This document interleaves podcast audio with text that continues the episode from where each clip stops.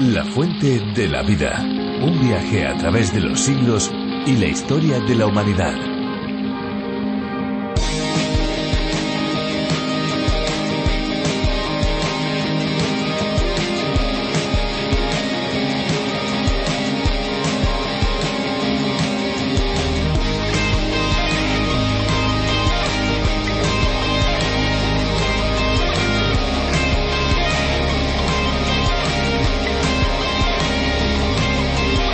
En verano la mayoría de las personas va a la playa para disfrutar de sus merecidas vacaciones con el fin de relajarse, descansar, estar en contacto con la naturaleza y tomar el sol. Sin embargo, muchas de estas personas desconocen los beneficios que ofrece al cuerpo el agua de mar. Efectivamente, las ventajas que nos proporciona el agua de mar en nuestro organismo son múltiples y variadas desde mejorar la psoriasis, eh, pasando por el alivio en diferentes estados de ansiedad, hasta la mejoría en cuadros de artritis o artrosis.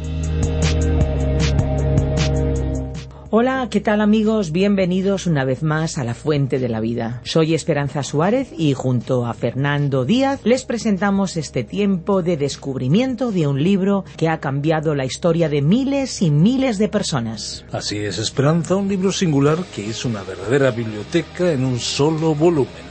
Hablamos de la Biblia, el libro de los libros, la palabra de Dios revelada a nosotros. Cada programa lo iniciamos con cosas curiosas sobre el agua, también tenemos música, como siempre una exposición bíblica, que podríamos decir que ese es el plato fuerte, y nos gusta tener un contacto cercano con ustedes. Y aquí estamos, una vez más, para acompañarles en este tiempo de reflexión, y lo vamos a hacer junto a Virgilio Bagnoni. Efectivamente, Virgilio Bagnoni es el encargado de adaptar el programa original a través de la Biblia del teólogo John Vernon Magui. Así que pueden disfrutar la versión originalmente para España, pero que se puede escuchar en cualquier lugar del mundo en esta aldea global que es Internet.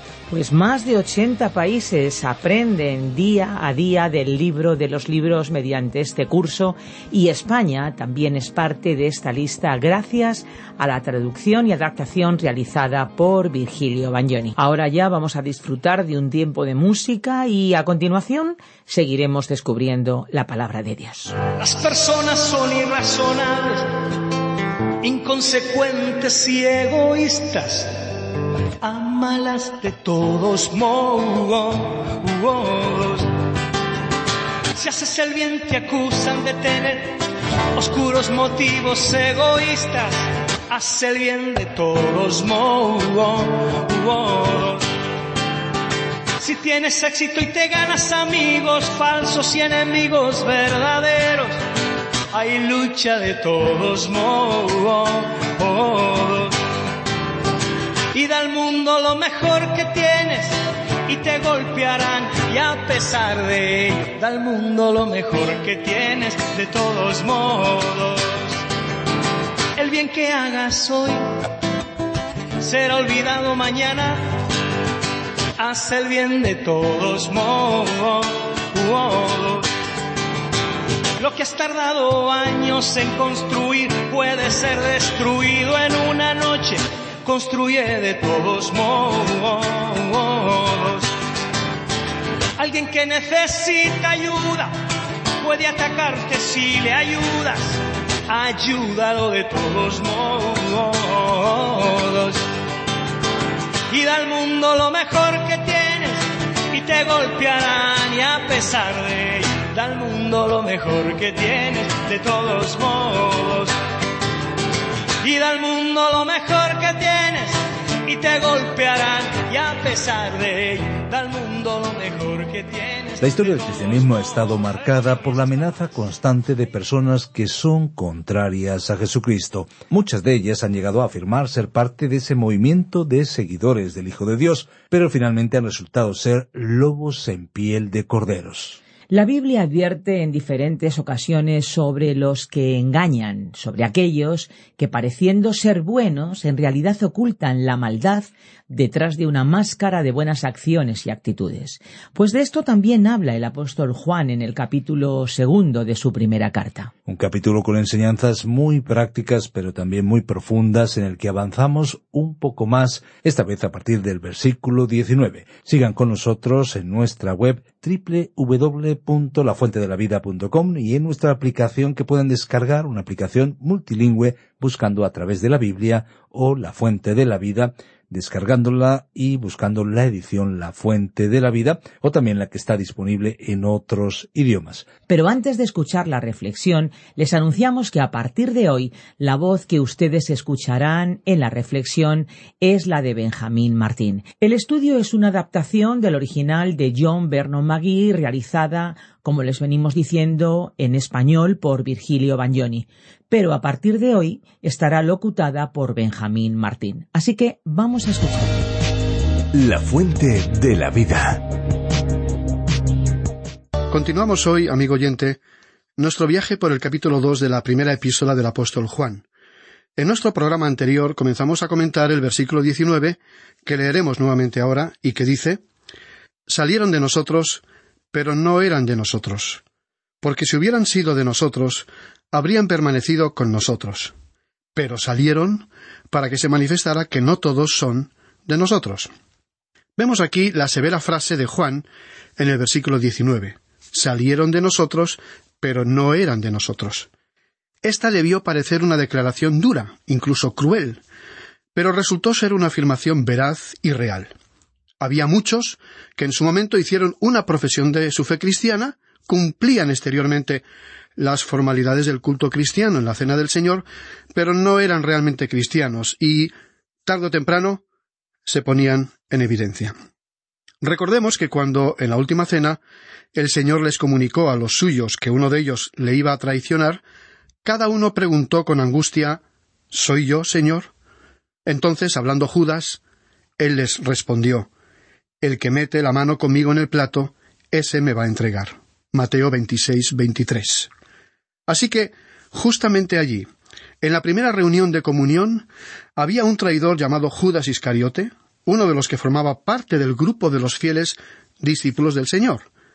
En este mismo sentido podemos leer también en Juan 6, 70, que el Señor les dijo a sus discípulos, ¿No os he escogido yo a vosotros los doce, y uno de vosotros es diablo? Judas nunca fue otra cosa, aunque parecía un apóstol, actuó como un apóstol y pareció tener el poder de uno de ellos. Sus compañeros no pudieron identificarlo como un falso apóstol. En este pasaje que estamos estudiando, Juan hizo una declaración solemne y grave que bien podría dirigirse a nosotros hoy. Sería bueno recordar que el Señor Jesús le dijo a un hombre muy religioso llamado Nicodemo que tendría que renacer, es decir, nacer de nuevo espiritualmente. Aquella noche en que Nicodemo fue a verle, le dijo El que no nace de nuevo no puede ver el reino de Dios, como podemos leer en el Evangelio de Juan, capítulo tres y verso tres. Aquí en su primera epístola el apóstol Juan dijo salieron de nosotros, pero no eran de nosotros. Exteriormente parecían verdaderos hijos de Dios, pero realmente no lo eran y la verdadera prueba fue, por supuesto, la palabra de Dios. Este hecho cobra actualidad, pues cada cristiano, cada uno de nosotros, deberíamos preguntarnos ¿He hecho frente a mis pecados? Es decir, eh, ¿los he reconocido a la luz de la cruz del Señor Jesucristo? ¿He, ¿He, acudido a Dios con arrepentimiento, confesando mi culpabilidad y reconociendo mi maldad? ¿Me he abandonado a Él? Y solamente a Él para recibir mi salvación? ¿He mostrado evidencias en mi vida de ser un alma regenerada por Dios? ¿Amo yo la palabra de Dios? ¿Deseo leer o escuchar la palabra de Dios? ¿Es ella como el pan para mí? ¿Es como un alimento sólido para mí? ¿Es como una bebida para mí? ¿Amo yo a los hermanos? ¿Y amo al Señor Jesucristo? Estos son los factores que necesitamos considerar, estimados oyentes, y la palabra de Dios nos exige plantearnos estas preguntas en serio. Después de presentar claramente la justificación por la fe, el apóstol Pablo continuó aclarándola en Gálatas capítulo 6 y verso 15 al escribir Porque en Cristo Jesús ni la circuncisión vale nada ni la incircuncisión, sino una nueva criatura. Uno ni siquiera puede jactarse de la gracia de Dios. y entre todas las creencias u ordenanzas de la Iglesia cristiana en las que usted crea, o que crea y practique, la pregunta esencial es ¿Ha experimentado usted un nuevo nacimiento? Es decir, un nacimiento espiritual? Por ello la cuestión básica a la que tiene que responder es ¿Es usted una nueva creación en Cristo Jesús?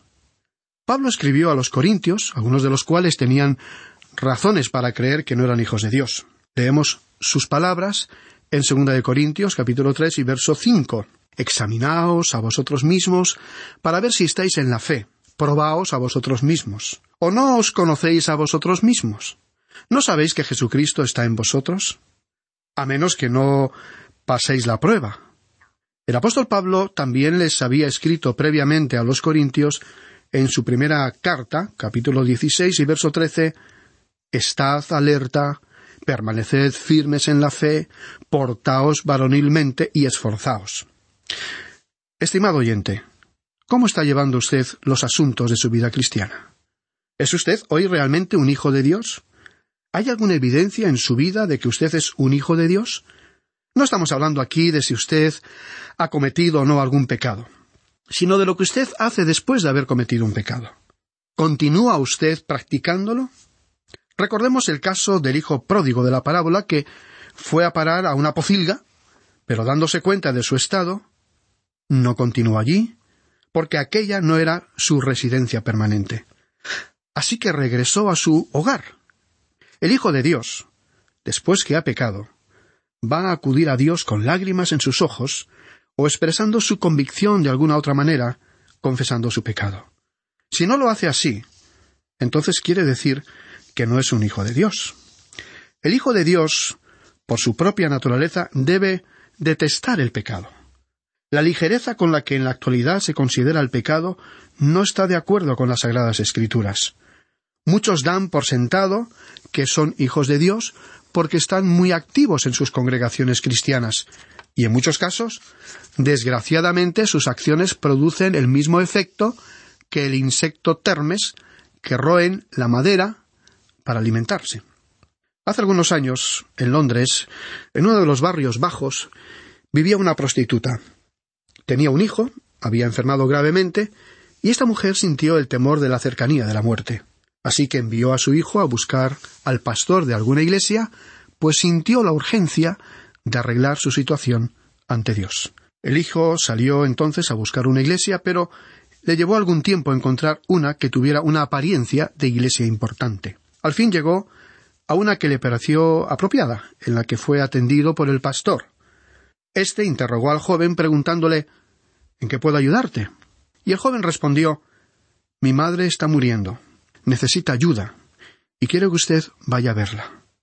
Al principio el pastor no entendió bien lo que el joven realmente le estaba pidiendo, porque no quedaba claro si lo que necesitaba aquella mujer era un médico o alguien que la ayudara en un estado de embriaguez.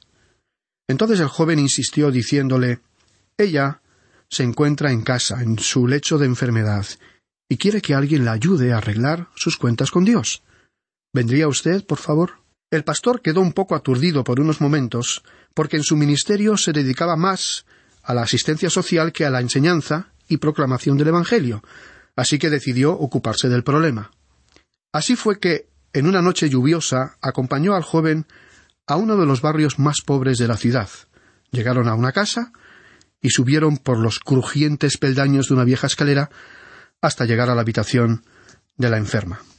Mientras se dirigía hacia allí el pastor, no cesaba de preguntarse ¿Pero qué le voy a decir?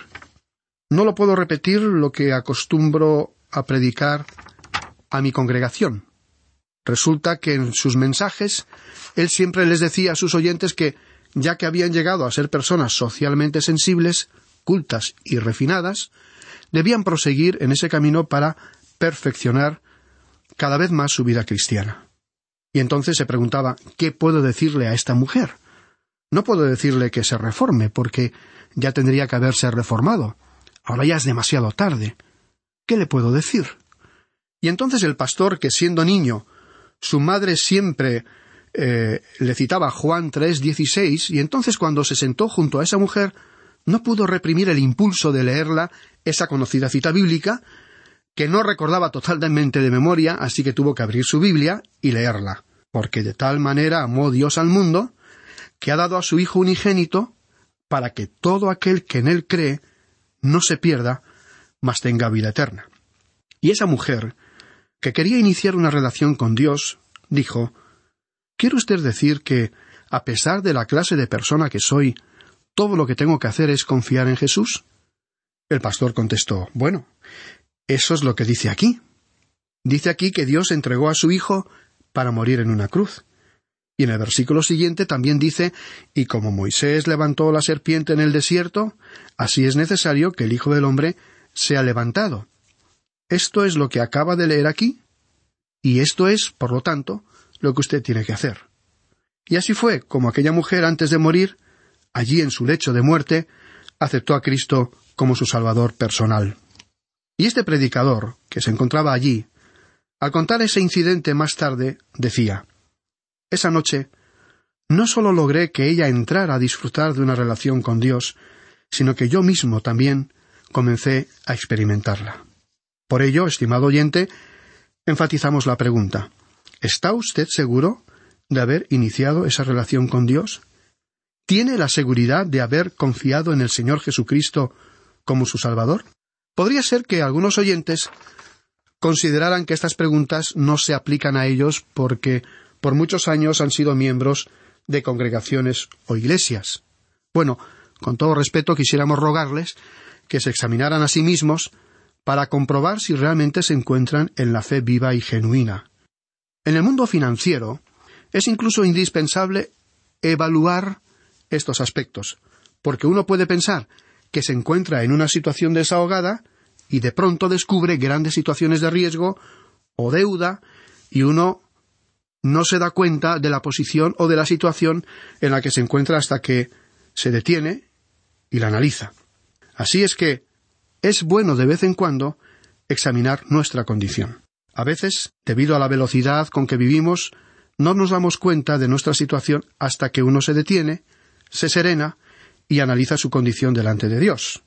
Puede que uno tenga deudas o promesas incumplidas, o no esté preparado para enfrentarse a la tentación o a situaciones de riesgo. Por ello, la pregunta clave es ¿Se encuentra usted viviendo esa fe genuina y verdadera de los hijos de Dios? ¿Ha confiado en el Señor Jesucristo como su Salvador? Nosotros creemos en la seguridad de los creyentes, pero también creemos en la inseguridad de aquellos que creen convertirse en creyentes por su origen, por sus acciones, obras o actividades. Necesitamos examinarnos a nosotros mismos para ver qué clase de creyentes somos. Al principio de este capítulo, Juan dejó bien claro que podemos saber si somos hijos de Dios y de que tenemos una relación de compañerismo con Él. A pesar del hecho de que seamos hijos débiles, poco convincentes, frágiles, propensos a fallar, aun así podemos tener esa relación con Él, porque la sangre que Jesucristo, el Hijo de Dios, derramó en la cruz, continúa limpiándonos de todo pecado. Tenemos un abogado ante Dios, el Padre, y Él está de nuestra parte, está a favor nuestro. Después del versículo tres vimos que Dios es amor. Este tema es la misma esencia de esta epístola. Juan dijo que los hijos amados de Dios pueden tener compañerismo entre sí viviendo bajo el control del amor. En otras palabras, esos hijos deben reconocer que han sido llamados a vivir en un estilo diferente de vida porque han recibido una nueva naturaleza. Proverbios 28:13 dice El que oculta sus pecados no prosperará, pero el que los confiesa y se aparta de ellos alcanzará misericordia. Aunque sabemos que la sangre de Cristo verdaderamente nos cubre de todo pecado, no podemos vivir en el pecado y al mismo tiempo tener una relación de compañerismo con Dios y con otros creyentes. Si usted y yo tenemos una vida que recomienda, que honra al Evangelio, tenemos otro motivo de certeza, de seguridad. Personalmente no creemos que usted pueda tener una genuina certeza en lo profundo de su corazón a menos que sea obediente a Dios creemos que usted puede conocer más allá de toda duda que es un hijo de Dios. Y tal certeza no es audacia ni atrevimiento, Tampoco es arrogancia ni descaro. No es una suposición gratuita, ni un exceso de confianza. No es un autoengaño. No es un enorgullecimiento desmedido, ni presunción. En realidad es una verdadera actitud de humildad. El saber que usted es salvo y la seguridad eterna del creyente no son lo mismo, no son sinónimos, aunque son términos relacionados. El Señor Jesús dijo, Mis ovejas oyen mi voz, y yo las conozco, y me siguen. Yo les doy vida eterna, y no perecerán jamás, ni nadie las arrebatará de mi mano. Como podemos leer en Juan capítulo 10, versos 27 y 28. Si usted es una de sus ovejas, oirá su voz. Usted no está manifestando orgullo cuando dice que sabe que es salvo. Lo que realmente está diciendo es que tiene un Salvador maravilloso. No está diciendo usted que usted es una persona buena, magnífica, sino que tiene un pastor extraordinario. Y esta es una gran verdad. Bueno, continuamos viendo lo que dijo el apóstol Juan en su primera epístola, el versículo veinte de este capítulo dos, que estamos estudiando, dice Vosotros tenéis la unción del Santo, y conocéis todas estas cosas. Ahora, ¿qué es lo que el apóstol estaba diciendo cuando habló de unción? Tenemos una unción que es la unción del Espíritu. Lo veremos más adelante al llegar al versículo 27, donde Juan escribió, pero la unción que vosotros recibisteis de él permanece en vosotros. Y el versículo 20, debido a la unción, nos abre a la posibilidad de conocer todo lo que Dios quiere darnos a conocer. El Espíritu Santo mora en cada creyente, en cada creyente verdadero, y quiere revelarnos cosas. Y el Espíritu Santo quiere y puede revelarles todas las cosas. El apóstol Pablo, en su primera epístola a los Corintios, capítulo 2, versículos 9 y 10, dijo, Antes bien, como está escrito, cosas que ojo no vio, ni oído oyó, ni han subido al corazón del hombre, son las que Dios ha preparado para los que lo aman. Pero Dios nos las reveló a nosotros por su Espíritu. Así que tenemos a alguien morando en nosotros que puede revelarnos estas verdades que se encuentran en la palabra de Dios. Tenemos una unción. Y cada creyente puede tener la seguridad de su salvación. Así que si usted realmente tiene una relación sincera y directa con Dios, si quiere que Él le guíe e ilumine en la vida diaria, acuda a Él en oración y pídale que su luz lo ilumine, pídale su guía constante y pídale esa seguridad. Al hablar de conocer todas las cosas, Juan quiso decir que todas aquellas cosas que usted debería conocer como hijo de Dios son potencialmente suyas para que las pueda conocer. Ahora, esto no quiere decir que usted se va a convertir repentinamente en un experto en asuntos espirituales. Lo que quiere decir es que por medio del Espíritu Santo usted puede estudiar la palabra de Dios y después, por medio de las experiencias que Dios le permita vivir, usted tendrá la posibilidad de crecer espiritualmente en estos temas.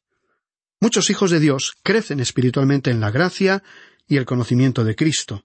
Uno se sorprende al ver algunas personas que han crecido de manera realmente sorprendente. El profesor McGee conoció en uno de sus viajes a una anciana que nunca tuvo la ocasión de aprender a leer y a escribir, y por motivos de salud no podía asistir a la iglesia. Algunas personas de la congregación le pidieron que le leyera algún pasaje bíblico. Así lo hizo, escogiendo Juan catorce, un pasaje conocido y fácil de comprender, y a medida que leía quiso ir explicándoselo a la anciana e hizo algunos comentarios. Ella permaneció en silencio por algunos momentos y después le dijo Joven, ¿ha notado usted alguna vez este detalle y aquel? Francamente, ella hizo unos comentarios para resaltar algo del pasaje que el profesor Maggi ni siquiera había oído antes. En efecto, ningún profesor del seminario había resaltado aquellas valiosas observaciones que ella expresó sobre ese pasaje de la Escritura. Ahora, ¿cómo pudo aquella anciana alcanzar tal conocimiento y comprensión de la Biblia? La única explicación era que el Espíritu Santo había sido el Maestro. Por todo ello, el apóstol Juan escribió que debíamos permitir que el Espíritu Santo fuera nuestro Maestro. Recordemos sus palabras en el versículo veinte. Vosotros tenéis la unción del Santo y conocéis todas las cosas. Ahora, esta realidad es posible, pero le corresponde a usted decidir si va a aprender o no estas verdades espirituales que están a su disposición. Continuemos entonces leyendo el versículo 21 de este segundo capítulo de Primera de Juan. Os he escrito no porque seáis ignorantes de la verdad, sino porque la conocéis, y porque ninguna mentira procede de la verdad. Ellos tenían el Evangelio, tenían la verdad. El apóstol no estaba escribiendo nada nuevo a aquella gente. Lo estaba haciendo por lo que consideramos un propósito doble, es decir, para estimularlos, así como para advertirles de la existencia y difusión de enseñanzas falsas en aquellos tiempos. La última frase del versículo dice porque ninguna mentira procede de la verdad. El apóstol Juan les estaba diciendo que ellos tenían la verdad. Pero en esos días estaban apareciendo algunas mentiras. La doctrina filosófica y religiosa del gnosticismo estaba surgiendo y estaban apareciendo muchos anticristos. ¿Quién era un anticristo? Hemos dicho algo al respecto en programas anteriores, pero Juan se disponía a decir algo más. Leamos el versículo 22 de este segundo capítulo de Primera de Juan. ¿Quién es el mentiroso sino el que niega que Jesús es el Cristo? Este es el anticristo, pues niega al Padre y al Hijo. Aquí el lenguaje fue mucho más severo. Tengamos en cuenta la pregunta ¿quién es el mentiroso? En otras palabras, todas las mentiras se resumen en aquel que es el príncipe de los mentirosos, es decir, en el diablo. En el futuro aparecerá un hombre que será el hombre de Satanás, y por antonomasia será el mentiroso. En este versículo, el mentiroso es aquel que niega que Jesús es el Cristo, y se añade este es el anticristo, pues niega al Padre y al Hijo. Así que el apóstol Juan procedió a exponer una definición del anticristo que se presentaría la encarnación del anticristo, aunque habría muchos anticristos. Ya había algunos en los días de Juan. Han surgido algunos desde entonces hasta nuestro tiempo y en actualidad. ¿Y quiénes son? Pues son fáciles de identificar. Son aquellos que niegan la deidad del Señor Jesucristo, aquellos que niegan que Jesús, el hombre, es el Cristo, el Mesías, aquel que es Dios, aquel cuyo nombre es maravilloso, consejero, Dios poderoso, aquel que fue representado en el Antiguo Testamento. El negarle es ser un anticristo. En el mundo actual hay muchos sistemas que lo niegan. Están en contra de Cristo y también tratan de imitarle e intentan ocupar su lugar. En la iglesia primitiva, el sistema fue el gnosticismo. Ireneo, refiriéndose a los gnósticos, dijo Ellos dicen que Jesús era el hijo de José, nacido de la misma manera en que los otros hombres. Esa fue la manera en que Ireneo identificó a los gnósticos de su tiempo. Hoy en día, diversos cultos y sectas también niegan por medio de variadas formas y medios. Así que la negación del Padre y del Hijo, señal inconfundible del Anticristo, continúa siendo de rigurosa actualidad en los anticristos de nuestro tiempo. Estimado oyente, nuestro tiempo ha llegado a su fin. Continuaremos este estudio en nuestro próximo programa. Mientras tanto, le sugerimos que usted lea el resto de este capítulo 2 de la primera epístola del apóstol Juan y se familiarice con su contenido, porque esperamos que continúe acompañándonos en este recorrido por esta carta tan práctica del Nuevo Testamento que forma parte del recorrido que estamos realizando a través de la Biblia. La Biblia es la palabra de Dios y como tal nos provee de todo lo necesario para nuestro crecimiento espiritual. Es lo que esperamos que experimenten un auténtico encuentro con Dios y por supuesto el descubrimiento de ese agua de vida que llena nuestro ser. Si quieres seguir bebiendo de ese agua, puede escuchar el podcast del programa en lafuentedelavida.com. Y estén atentos porque les vamos a dar nuestros números de teléfono para poder contactar con nosotros. 91 422 0524, ese es el número fijo, pero también tenemos un número móvil 601 20 32 65, ambos con el prefijo más 34 si nos llaman desde fuera de España. También tenemos un correo electrónico info arroba radioencuentro.net. Eh, pueden también escribir al apartado 24081, código postal 28080 de Madrid. Pues muchas gracias por acompañarnos y hasta pronto y hasta siempre. Recuerden que hay una fuente de agua viva que nunca se agota. Beba de ella. Este ha sido un programa de Radio Transmundial Producido por Radio Encuentro, Radio Cadena de Vida.